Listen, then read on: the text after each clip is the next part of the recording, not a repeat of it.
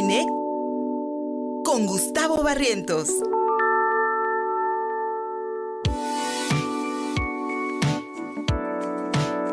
Cerramos la transmisión de hoy con mi querido Gustavo Barrientos. Vamos a hablar de cine porque ya viene la próxima entrega de los Globos de Oro. Un premio, mi querido amigo, que como que había quedado muy mal parado en las últimas ocasiones, como que había tenido muy desafortunados, eh, muy desafortunados momentos y tal parece que quiere recuperar el glamour perdido y nos vas a hablar especialmente de las dos películas que pues están como las favoritas, las nominadas para mejor película del año en la próxima entrega del Globo de Oro 2023, que lo entrega la Asociación de Críticos de Cine. La prensa extranjera. Eso. Exactamente, la Asociación de la Prensa Extranjera, que le están, bueno, obviamente acreditados en los diferentes países miembros, agremiados, este, y se juntan pues para hacer este reconocimiento de estas películas, ¿no? La verdad es que ha sido un año en el que el cine comercial Oh, ha tomado fuerza como, como nunca, porque ahora lo vemos como los salvadores del cine, ¿no? Y entonces es por eso que también esta película de Tom Cruise, de Top Gun Maverick, que aparte de ser una película de añoranza, pues Ajá. también es una película total de, de, de glamour, ¿no? Y como bien menciona, los Globos de Oro pues tuvieron descalabros brutales, ¿no? Tanto esta crítica de falta de diversidad en cuanto a las premiaciones y a quienes sean elegidos. Eh, ellos, por ejemplo, ca- casi no han premiado a, a directoras mujeres, a salvo el año pasado y también a, a Chloe Zhao, que también la, la- la premiaron, pero de ahí en fuera no habían premiado a, a directoras mujeres, ¿no? Tampoco a muchos actores afro- afrodescendientes, tampoco han sido mencionados. Y por supuesto, el escándalo que hubo con Brendan Fraser, que ahorita lo vamos a ver. En este año hay tres mexicanos nominados al Oscar: el actor Diego Calva por la película Babylon, el director Guillermo del Toro por su maravillosa película Pinocho animada, y Diego Luna, que entra como act- mejor actor dramático por la, la serie de Andor de Star Wars. Este, entró también en la categoría de, de- de la televisión, ¿no? Entonces, eso nos habla de que estamos en un buen auge con respecto al cine. No entró Bardo.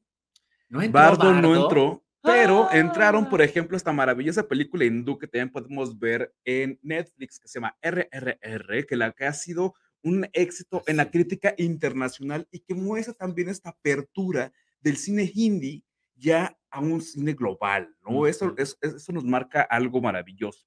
Tenemos también, como te decía, a, a Top Gun Maverick, que entra mejor película dramática. Queda fuera Tom. Cruise como actor dramático, pero fíjate que el éxito que tuvo la película, aparte de, de- de ser un éxito brutal en taquilla, Uy, ¿no? Es reunir esta eh, entre el gran blockbuster Ay, no. y una tendencia de crítica.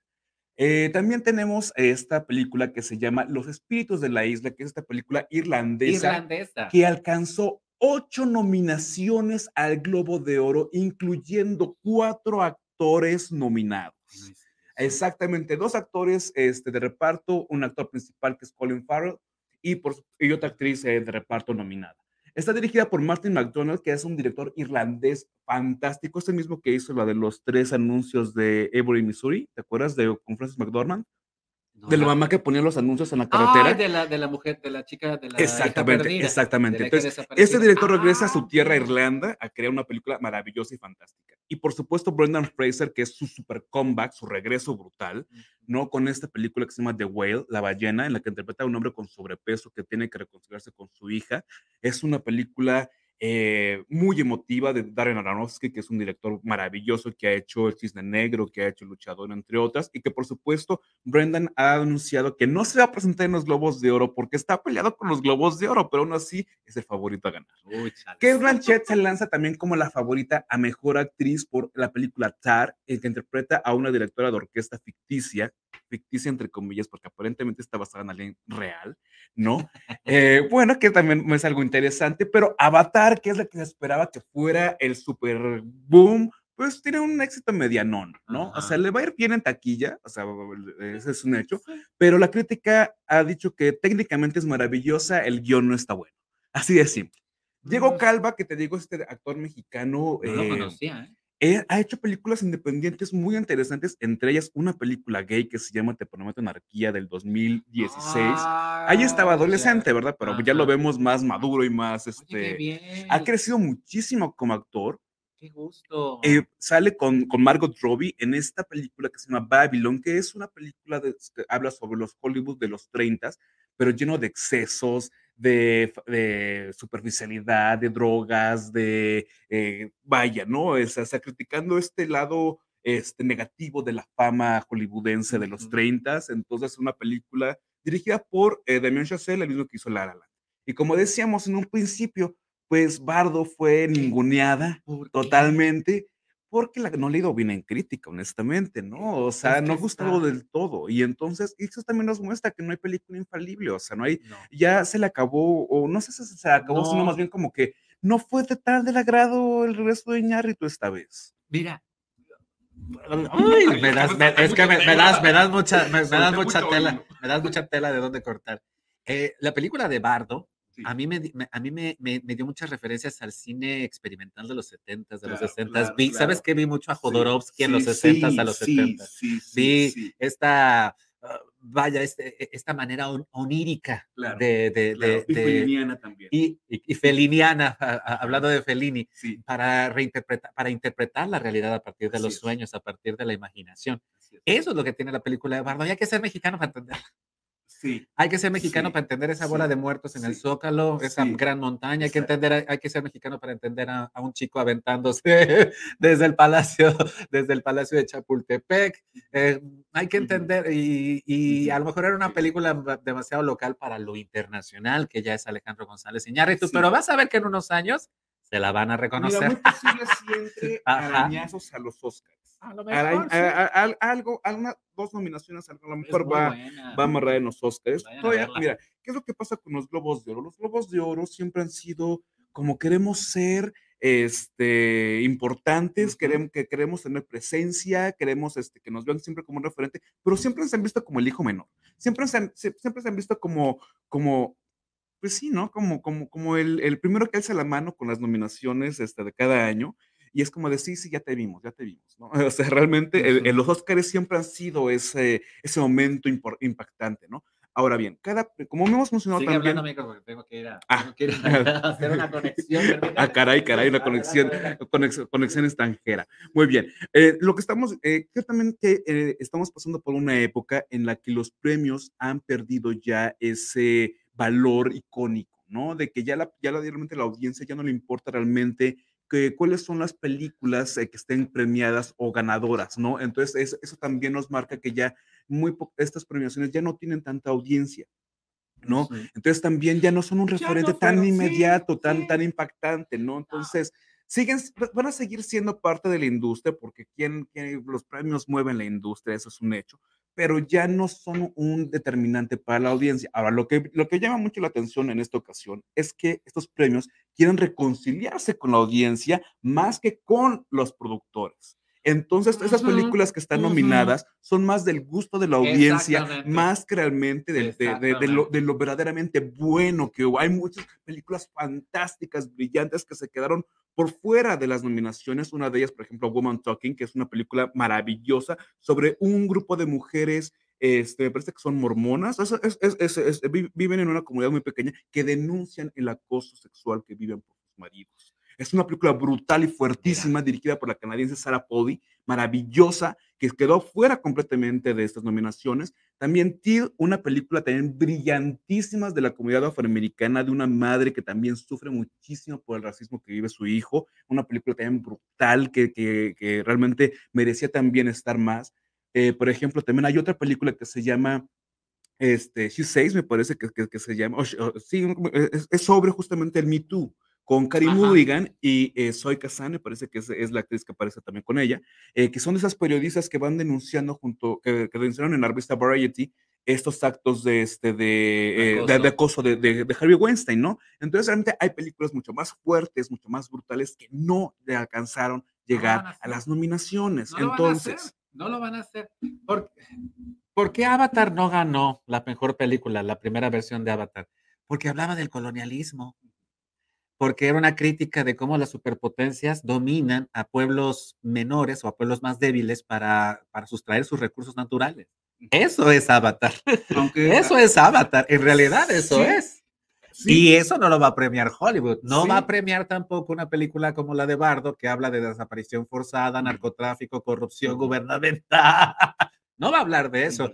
No va a hablar, por ejemplo, no van a tampoco a premiar a mujeres que están denunciando el acoso Ujú. en la industria Ujú, cinematográfica. ujú, ujú, ujú, ¿Y qué van a premiar? sí, Lo sí, que el sí. público no juzga a Top Gun. De verdad, si la primera versión es malísima, imagínense esta. Pero ¿sabes qué? Es la gente de mi generación. Ay, qué hueva. ¿eh? La palabra. Ay, qué flojera me dan. De verdad. Ya, sé, o sea, la secundaria pasó hace 40 años. No, freguen. Y todavía van y le dan dinero a un producto tan malo que lo único que hace es reforzar su conducta adolescente. No solo eso, De la- verdad, La conducta entonces- adolescente y la conducta imperialista, o sea, porque Además, colonialista, ¿no? Además, sí, Este, porque lo que estás, lo que estás glorificando es al ejército norteamericano. Y ah, qué héroes, wow, wow, Top Gun, Tom Cruise, no, o sea, no, no, no, no. ¿Por qué premia eso los, los, los- los globos de oro y la prensa extranjera en Hollywood? Porque es lo que genera dinero, no hace pensar y no genera cambios sociales. Así de fácil, no genera pensamiento, no genera crítica. Creo también eh, hay desde mi buenas. eh, sí, totalmente de acuerdo con, con, con, con eso. Habrá Dios y otros piensen distinto. Creo que eh, Top Gun no es un mal Mm. producto. O sea, se- hay, que, hay que verla como lo que Eh. es. Eh, o sea, se- como, como, como, como mencionas, es, es, es una historia completamente superficial. Lo es lo es. Sí, sí, sí, exactamente lo es. Lo es. Lo es. Tan malas como las de Valentín Pinto. Entonces, La sí, la- verdad, la- Rosa Salvaje, ¿cuál es la, cuál es la diferencia? Rosa Salvaje mentada en un avión. O sea, eh, super macho, yo sabes, ¿no? Porque además es la glorificación Sí, del sí. hombre. Y además eso a los hombres es, la, es el, la- el- el peor ejemplo que puedes tener para desarrollar tu Claro, masculinidad, la claro, neta. O sea, claro. eh, cero. Totalmente de acuerdo. ¿Podemos Ahora, poner calificaciones en tu sección? Sí, sí, claro, cero. tache. Cero. Ok, la, que- la que sí creo que vale también muchísimo la pena es esta autonominada a seis eh, Globos de Oro, que es todo en todas partes al mismo tiempo. Eso, sí. eh, protagonizada por Michelle Yeoh. Michelle Yeoh, si, la, si tu memoria no falla, mi querido Fer, es la protagonista del Tigre y el Dragón. Oh. Eh, exactamente. Entonces, Sí, es una sí, actriz sí. china brillante, fantástica, que ha hecho cosas impresionantes y que hasta hoy es, es la competencia directa de Kate. Blanchett en- a- para los Oscars, porque ahorita está nominada como actriz de comedia y va a ser la favorita para ganar a actriz de comedia, porque la película es una comedia existencial muy interesante Qué que habla sobre estas um, eh, relaciones que tenemos con los diferentes multiversos en los que convergemos. Y es que eso de multiverso está tan Están de moda, exacta, exactamente, pero le fue excelentemente bien tanto en crítica como en audiencia, es un deleite visual y también alcanza la nominación Jamie Lee Curtis como actriz de reparto por esta película, que es la antagonista de, de la película, eh, que también le han hecho una campaña maravillosa para poderla meter a los Oscars. Ojalá que por primera vez entre a los Oscars Jamie Lee Curtis, será fantástico, porque es una actriz una maravillosa, bien- uy, sí. marav- en todos sentidos, sí, claramente.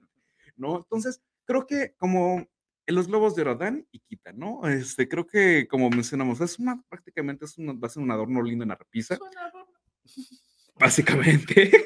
Es un adorno que representa millones de dólares. Sí, y mira, bien decías, porque todavía hasta los ochentas, cuando yo era chiquito, bebecito, la gente se juntaba a ver los Óscares, la gente se juntaba a ver los Grammys. Claro. O sea, y al otro día lo hombre, comentabas. Ay, sí, viste que ganó sí, fulanito. sí, Eso se acabó. Realmente eso ya no, ya no, ya no tiene mucho, mu- mucho chiste. Incluso si se dan cuenta los premios que se dan ahora, por ejemplo, los de MTV, pues no son puras tonterías, la verdad. Son puros influencers y puras gente que se hace viral. La verdad, este, cambiará con el tiempo, que es lo que, lo que la industria premia. Pero yo les recomiendo que vean las películas que Gustavo Barrientos les, les recomienda. Recomiendo lo que él recomienda, porque al final de cuentas nos van a hacer pensar, nos van a mover los sentimientos y lograremos lo que el arte se propone, hacernos pensar, movernos, eh, que por dentro tengamos algún, algún tipo de reacción, siempre en positivo o tal vez en negativo, si es que nos reflejamos, si es que reflejamos cosas gachas. En fin. Y pues el cine de entretenimiento ahí estará siempre, amigo Así mío, es. para pues ver Así balas y bombazos, que a final de cuentas eso no nos deja mucho, pero pues eh, explota, explota sin duda alguna nuestra nostalgia por épocas pasadas. Ay, ay, ay, ay, yo que soy, yo que soy de cambio constante, a mí es hablar de, de lo que fue o de las canciones que me gustaron en la secundaria, de las películas que vi entonces. No, hombre, yo, esa época ya pasó, que no regrese, gracias. Mi querido Gustavo Barrientos, ahí está la premiación de los Globos de Oro. Y pues sí, tienes razón, mucho glamour perdido, pero pues el cine seguirá a pesar de la pandemia, amigo. A pesar de la pandemia se ha recuperado favorablemente y creo que justamente es el premio que tiene Top. A Ah, pesar de que no nos guste, revivió el cine. Mira, yo con eso me quedo. Ah, entonces ya con eso ya le bajo un poco a mi crítica y digo, pues bueno, a final de cuentas, la industria supo cómo explotar Exacto. el interés de la gente para que regresara a las salas. Mi querido Gus, ¿dónde te hallamos? En Twitter, arroba Gusipacio, en mi página de Facebook, Gus Barrientos, y por supuesto aquí detrás de los controles técnicos de control. Contigo Puebla. Una revista para formar criterios.